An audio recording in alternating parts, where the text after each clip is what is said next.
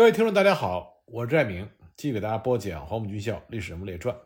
我们接着来讲一九二七年的南京事件。那么，南京事件发生的时候，南京城里的国民革命军总指挥官是程潜。程潜呢，一直没有否认国民革命军士兵参与抢劫的这个事实。他在一九二七年四月三日致国民政府的江电中就报告说，他入城的时候就听见城北炮声隆隆。他才得知，英美两国的军舰因为有匪徒在南京城内趁机劫掠，危害到外侨的住所和商店，所以呢，才有了报复轰城之举。程潜在知道这个情况之后，他当即就派兵分头弹压。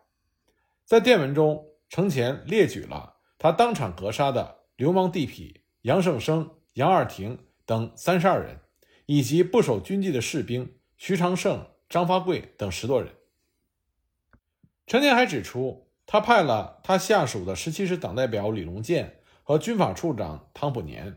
赴各外国军舰说明事由，并且表达了歉意。而且程潜在后来的材料中也强调，枪毙的十多名士兵都经过了审讯，有口供存档。那么，因为后来国内局势突变，宁汉分裂，南京的很多档案都丢失了。而关于南京事件的一些报告也不复存在，因此呢，程潜所说的枪决的士兵十多人，有案可查者只剩下六人。南京事件发生的时候，蒋介石正在芜湖。得到这个消息之后，蒋介石立刻感到事态严重，所以呢，他就派了参议林时民立刻前往日本领事馆，告诉日本领事说，蒋介石接到报告说，在南京。英美军舰向南京的国民革命军开炮，开炮的原因不详。林时民希望通过日本领事转告英美当局，国民革命军对英美两国并无敌意，蒋介石将亲赴南京，负完全责任解决此事。三月二十五日中午，蒋介石乘坐军舰抵达南京，程潜、何应钦、鲁涤平等人上军舰报告战斗经过和一切情形。蒋介石下令严查南京抢劫的责任。关于这次接见的情况，同样缺乏详细的记载。但是我们可以推测，通过各位高级将领的汇报，蒋介石对南京事件的真相肯定有了一个大致的了解。他和众将领必然会商讨对这一事件应该如何回应，而且在宣传中应该对于此事如何统一口径。同一天呢，北伐军东路军的总指挥白崇禧在接到南京的两次电报之后，为了缓和上海的局势。就南京事件发表了谈话。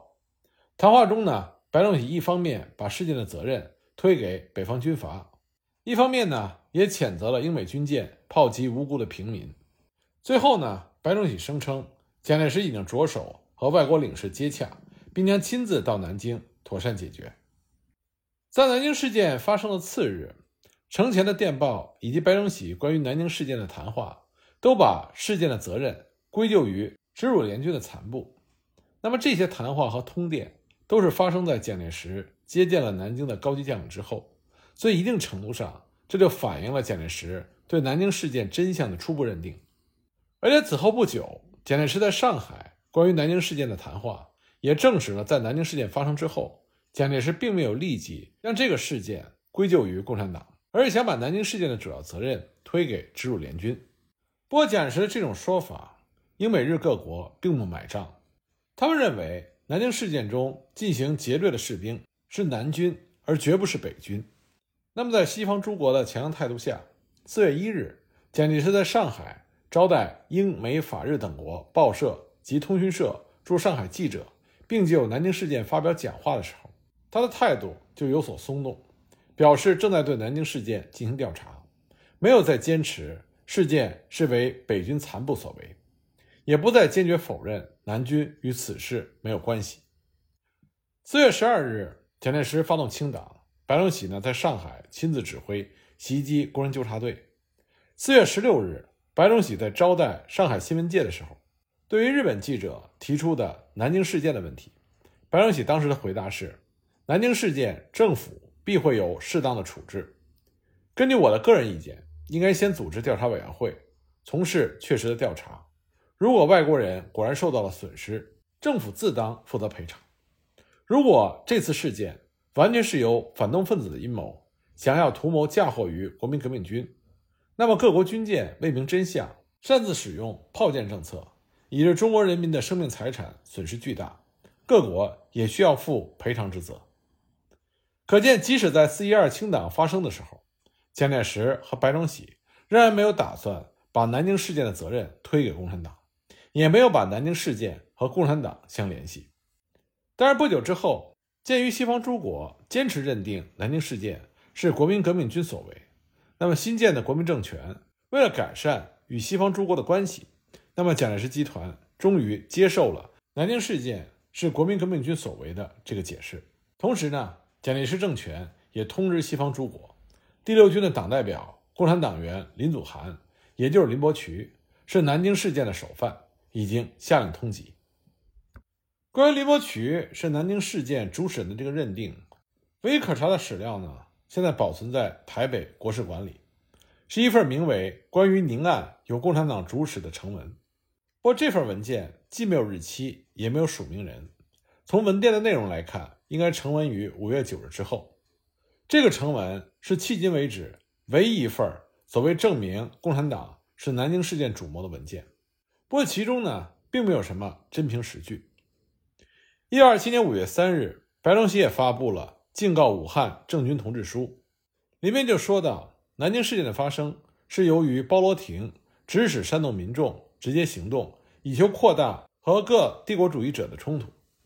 他说：“包罗廷之所以要这么做，是想驱使中国人民和全世界为敌，四面楚歌，最后不得不依靠苏俄作为唯一的外援，从而完全听从苏俄的指挥。”那么，从白崇禧发布这个告同志书之后，蒋介石集团才最终认定中国共产党对于南京事件负有不可推卸的责任，才把中国共产党和南京事件绑在了一起。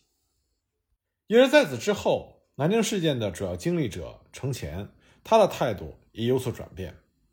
他也附和国民政府关于南京事件是中国共产党主使的这个结论。同时呢，程潜还以国民党南京市党部里激进青年的言行举止作为中国共产党主使的证据。他说，他到南京之后，看见南京原有市党部的一派青年对外颇作激烈的言论。其中有几个人极端的反英，后来经过调查，这几个人都是加入国民党的共青团团员，所以呢，程潜也得出结论，说南京事件确实为中国共产党主使。那么另外一个对于归咎于中国共产党起到推波助澜作用的历史事件呢，就是张作霖他在一九二七年四月六日派军警查抄了苏联驻北京大使馆，四月十八日，北京政府就抛出了。张作霖亲信外交官张作臣指使白俄记者米塔列夫斯基伪造的莫斯科致驻华武官训令。按照这个证据，北京政府竭力的争取西方列强干涉中国革命。那么，几乎就在这个证据公布的同时，北京政府奉天外交专员就拜访了美国驻奉天总领事，表示南京事件性质严重，是对外国人及其政府的奇耻大辱。想让外国人在华地位不至比今日更糟，因此必须对此要求适当的赔偿。四月二十七日呢，北洋政府的头面人物梁士仪也拜访了美国驻华公使马慕瑞，要求美国出兵联合北方反对南方，建议呢西方各国派遣军队到华与北方军队联合行动，对南方政府宣战。不过英美并没有上张作霖的钩。但是张作霖他所提出的这些证据却被中外的反共势力充分的利用。继日本之后，英国政府也开始公开把南京事件归咎于共产国际。五月十一日，我们前面提到的英国首相张伯伦在下院的演说中，他就直接提到南京事件的组织和推动力，直接或者间接的是来自于第三国际。英美这个时候有旗帜鲜明的反共态度。而四一二清党之后，蒋介石也公开亮出了反共的旗帜，于是双方就有了合作的基础。那么五月二十七日，南京政府的外交部长王正廷就会见了美国驻南京、上海的总领事戴伟士和高斯，就南京事件的谈判提出了非正式的建议。在谈到结案起因的时候，王正廷就说：“这主要是由第六军第十九师的士兵造成。该师已经被缴械，煽动者已经被惩处，事件是共产党所煽动。那么，既然南京政府愿意承担赔偿，而双方又有反共这一共同的基础，西方各国自然乐于接受国民政府的解释。一九二八年三月三十日，美国首先和南京政府达成了协议，在南京政府外交部长黄福致美国驻华公使马穆瑞的照会中，黄福就宣称本事件完全为共产党与国民政府为建都南京前所煽动发生，而马穆瑞呢？在回复的照会中，则表示美方同意国民政府在照会中所得出的结论。在此之后呢，英日法意各国也照搬这种形式，与南京政府在南京事件上达成了一致的意见。就这样，把南京事件归咎于中国共产党成了定论。这么多年过去了，当我们终于可以客观公正地看待南京事件的时候，其实不难得出结论。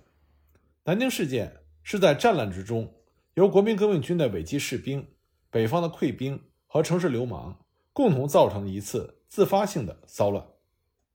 英美军舰炮击南京，它当然是出于护墙的目的，但是这种举动严重违反了国际公法，它实际上已经构成了对中国的侵略行动。南京事件中进行劫掠的主力实际上是当地的地痞流氓，很多证词都表明。地痞流氓为数甚众，远远超出了军人抢劫者的人数。有一位旅行记者，他的证词是这么说的：一二个士兵领头，车夫流氓者千百成群，复之。日本领事的报告里也写道：继国民革命军之后，数百名地痞流氓蜂拥而入，抢走了他们能够拿到手的全部东西。我们不能否认国民革命军的士兵的确有参加抢劫，但是这和中国共产党。并没有太大的关系。三月二十四日进入南京的国民革命军，除了王普的皖军之外，主要是湖南人。六军军长程潜、二军代理军长卢迪平、独立二师师长贺耀祖，这都是湖南出身的将领。他们的部队骨干也是由湖南人组成的。很多受害者证明，抢劫是身着革命军制服的、说湖南话的士兵。有一位亲身在现场的美国人泰勒。他的证词中肯定抢劫者是南军。他说：“因为那些人把他们部队的番号告诉了我们，该部队住在校园，并且在那里建立了一个医疗站。他们的旗帜和制服也是国民革命军的。我在湖南工作过，所以我知道他们说的是湖南方言。他们还告诉我们，他们来自于湖南何处，在路上打过什么仗。区别中国南北的口音，这对于某些长期生活在中国。”在各地传教，并且精通汉语的传教士来说，并非很难。可以说，国民革命军队伍不纯，这是造成南京事件的主要原因。那么，有证据表明，参与抢劫的部队主要是贺耀祖的师和王普的部队。贺耀祖率领的独立二师，原来是湘军军阀赵恒惕手下的一个师。一九二六年春夏，他与北伐军对垒，战败投降，就转入了革命阵营。但是这个军队的土匪习气并没有得到彻底的改造。至于王普的部队，则是一个月前刚刚向革命军投诚的安徽第三混成旅的原班人马。蒋介石想扩大自己的队伍，所以招降纳叛。不过呢，这些旧军队往往因为军纪败坏，给蒋介石惹了不少麻烦。劫案发生之后，不少革命军的军官向遭到抢劫的外国人道歉，并且解释说。由于在南京南面的战斗中，白俄兵团给革命军造成了重大的伤亡，人们又在白俄兵的尸体里发现了一名曾用大炮杀死很多革命军的英国人，所以士兵们就变疯狂了，不听指挥。他们恨英国人和白俄人。美国人罗伯茨和金陵大学校长包文在各自的证词中也谈到了革命军军官们的这种解释。根据战争记录，三月十九日。在南京南面的朱门镇、普塘镇和北军以及白俄兵一个团激战五个小时之久的，正是贺耀祖的部队。而按照美国总领事戴维士的报告，他说，据一些可靠的美国人说，袭击他们的士兵似乎属于黑耀祖部。他的一个中国职员也告诉他，最先袭击并且抢劫美国领事馆的，也是黑耀祖师的一些士兵。那么，无论是黑耀祖的部队，还是王普的部队，后来对于反共都是非常卖力的。所以说，南京事件是共产党所策划的，这完全没有道理。大量的证据表明，国民革命军士兵的抢劫这是自发的，抢劫是避开了革命军当局的，而且当革命军的军官发现的时候，往往是进行了严厉的制止。根据美国人普莱尔的证词，当时几个士兵强迫他去银行取钱，就路上看见革命军的军官，赶紧就躲了起来。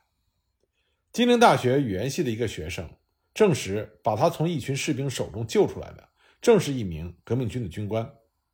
金陵大学神学系的主任罗伯森，在一九二七年五月二日，在和到访的美国国务院远东司司长詹森谈话的时候，强调南京事件并无预谋。他说：“只要军官一出现，南军士兵们就会有所收敛。”那天，一名军官很早就赶到了金陵神学院，他迫使士兵们退还抢去的东西，并向学院的人们致歉。早在英美军舰开炮之前，就受到国民革命军军官保护的，还有克拉克等十名藏在包文家的外国人，还有卫理公会学校、金陵大学科学厅的六十名外国人，还有就是日本领事馆等等。应该指出，在城内尚有三万敌军，秩序极其混乱的情况下，国民革命军的军官们，他们对外国人的保护是有一定困难的。金陵神学院的哈克特。就描述了保护他们的那名革命军军官来回奔波的情形。他说，那名军官带了一小队士兵回来，开枪吓退了校园中的暴民，留下了一小队卫兵，然后又匆匆赶去其他的地方。值得注意的是，三月二十九日，《申报》所刊登的《南京通信》里就提到，国民革命军十九师五十五团的宣传队在入城之后，就向南京的民众宣布了蒋介石颁发的三条军纪。一不怕死，二不要钱，三耐劳苦。那么在南京事件发生之后，这个团又上街维持秩序。那么六军十九师正是共产党影响比较大，并且在蒋介石反攻之后被解散的那个师。此外呢，在革命军中负责政治工作的共产党员们也参加了领导保护外侨、维持治安的工作。后来被蒋介石他们定性为罪魁祸首的。六军党代表林伯渠，他刚一入城，就在城墙内外张贴了布告，宣传革命军的宗旨，安慰民众。而我们前面也讲到了，第六师的师长戴月和党代表萧劲光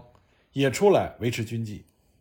所以这些事实都可以证明，国民革命军当局，包括共产党员们，在三月二十四日革命军进入南京之后，对外国人是给予保护的。但是由于力量不足。没有能够在短时间之内完全制止骚乱，致使外国人受到了一定的损失。但是这类情况并非是中国一国独有，各国内战的时候也往往是难以避免。不过，尽管我们驳斥了南京事件是中国共产党主使的这种观点，但是我们也要看到，在一九二三年到一九二七年国共合作的这段期间，国民党的对外政策和政府的外交实践。自始至终都深受中国共产党的影响，甚至可以说深受红色苏俄的影响。这个大背景才是为什么南京事件是中国共产党主使这个观点能在很长的时间里成为主流意见的原因。在第一次国共合作期间，红色苏俄扮演了指导者的作用，它左右了国民党的对外政策，并且推动国民党和西方列强相对抗。红色苏俄的战略目标，并不是出于中国国家利益的考虑，而是想在中国造成或者建立一个亲苏的全国性政权。那么，第一次国共合作正是红色苏俄想要实现这个目标的主要途径。对于当时作为共产国际的下级支部的中国共产党，自然也就成为了红色苏俄这种战略的具体实施者和执行者。那既然我们讲到了南京事件，为了让大家。能够更清楚的、更全面的了解第一次国共合作，我们这里呢就专门的给大家讲一讲，在第一次国共合作期间，广州革命政府实行的革命外交的具体情况。那么，这种革命外交的兴起与国民党对待中外关系看法的转变密切相连，那么这种转变最开始正是由孙中山一手主导的。孙中山对于中外关系的认识，在他生命的最后三年里，经历了急速的转折，由对西方列强寄予厚望、善意友好，转向失望、绝望，进而走上了联俄之路，开始和西方列强相对抗。这种转变呢，不仅直接影响了国民党的改组，也导致了1924年国民党一大提出了反对帝国主义、取消不平等条约的对外政策，也深刻影响了整个20世纪20年代后半段中外关系。孙中山对于中外关系认识的转变，这和一战之后的国际格局的变化有着密切的关系。在孙中山漫长的革命生涯里，他曾经孜孜不倦地致力于寻求西方国家的援助。但是，一再受挫。一九一七年，俄国十月革命的成功，使得这种局面逐渐的开始改观。那么，孙中山在寻求外援时，就有了更大的选择余地。西方不再是他唯一可以求援的对象。孙中山早在俄国发生二月革命之初，就向俄国的临时政府发去了贺电，并且呢，预料到这块土地上很快就会发生巨变。但是，因为当时孙中山正在集中全力。进行护法运动，而苏俄也由于政权未稳、自顾不暇，所以双方的关系并没有得到迅速的改善和升温。随着红色苏俄政权的巩固，它开始很快显示出对既有国际格局的巨大冲击力。那么，一九一八年七月四日，苏俄的人民外交委员在苏维埃代表大会上就宣布了对华政策，包括放弃在沙皇俄国时代在满洲的全部掠夺品。以及在中国的特权。那么，一九一九年七月二十五日，苏俄代理人民外交委员加拉罕发表第一次对华宣言，表示愿意援助中国人民脱离外国压迫。以往俄国和中国、日本以及同盟国所定的密约一律作废，放弃沙皇俄国在中国夺得的权利，中东路铁路以及租让所得的磷矿产业，无条件的交还给中国，放弃庚子赔款。租借地、领事裁判权，并愿意和中国解决沙皇俄国与日本以及协约国所做的一切不公平的事情。那么，红色苏俄的这个举动迅速就引发了中国国内的巨大反响。但是这里呢，我们要清楚的看到，红色苏俄的这种举动并非完全是善意使然，它很大程度上是被形势所迫。当时尚有大量没有肃清的白俄的残余力量。盘踞在外蒙和中国的东北地区，那么在国际上呢，西方列强也试图对新生的苏维埃政权进行围堵和扼杀。出于维护自身利益的需要，苏俄决定放弃他无法享用的沙皇俄国在华特权，并且以此作为诱饵，再做出仗义直言的姿态，诱使中国建交，以便在华活动，借以打击白俄和帝国主义国家。但是由于当时的北京政府，不愿意开罪协约国，也害怕红色苏俄宣传过激主义，所以呢，对他的这些表示并没有理会。在这种情况下，红色苏俄开始在全中国范围寻找新的合作者。他们曾经考察过吴佩孚、张作霖、陈炯明、冯玉祥，还有孙中山在内很多人，这些人都被作为潜在的合作对象纳入到红色苏俄的考察范围。苏俄希望尽快找到一位中国的盟友，来共同抵抗西方敌人的威胁。为此呢，从1919年远东共和国代表幽林来华开始，红色苏俄先后派出了维京斯基、巴伊克、岳飞等多位代表赴华，与各方势力展开了试探性的接触，对双方合作的可能性进行评估。经过精心的比较和挑选之后，最终孙中山和他的国民党。被确定为是正式的合作对象。那么，孙中山和国民党对于中外关系的新认识及其对外政策的变化，正是在这样一种大背景之下开始的。